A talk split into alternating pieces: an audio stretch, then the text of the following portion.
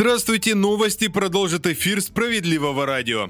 На физкультуру только со справкой от врача Владимир Путин подписал закон, который допускает детей к занятиям физической культурой только после прохождения медицинского осмотра. Кроме того, во всех школах должны быть специалисты, которые способны оказать первую помощь в случае необходимости. Это могут быть и сами учителя. В пояснительной записке к закону говорится, что в последнее время отмечается рост резкого ухудшения здоровья школьников именно во время занятия физкультурой, потому и появилась необходимость в таких поправках.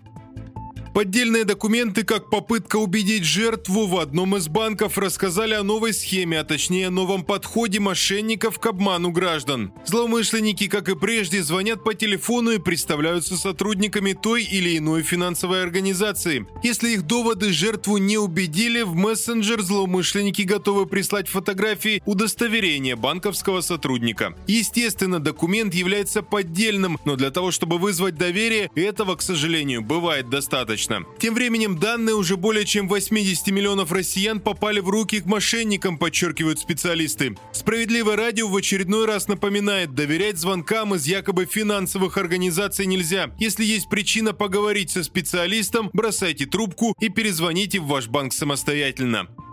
Почти половина россиян испытывает ухудшение психологического состояния с начала года. Об этом говорится в исследовании одного из коммуникационных агентств, проведенном совместно с психотерапевтами. Оказалось, что 43% опрошенных с января 2023 наблюдают ухудшение своего ментального состояния. Главные причины таких изменений, по мнению респондентов, проблемы с самореализацией и общественно-политическая ситуация в стране и мире. Добавлю, около трети участников опроса заявили обратное. Они чувствуют только только улучшение состояния.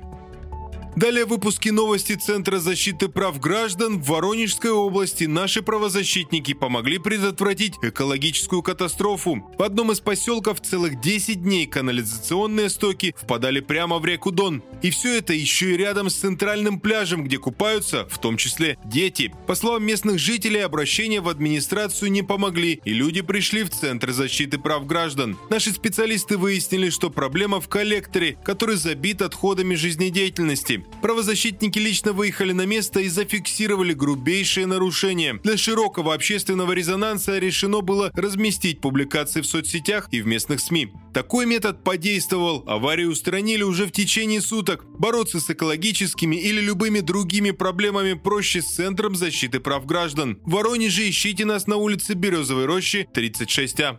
На этом на данный момент все. Меня зовут Захар Письменных, не переключайтесь.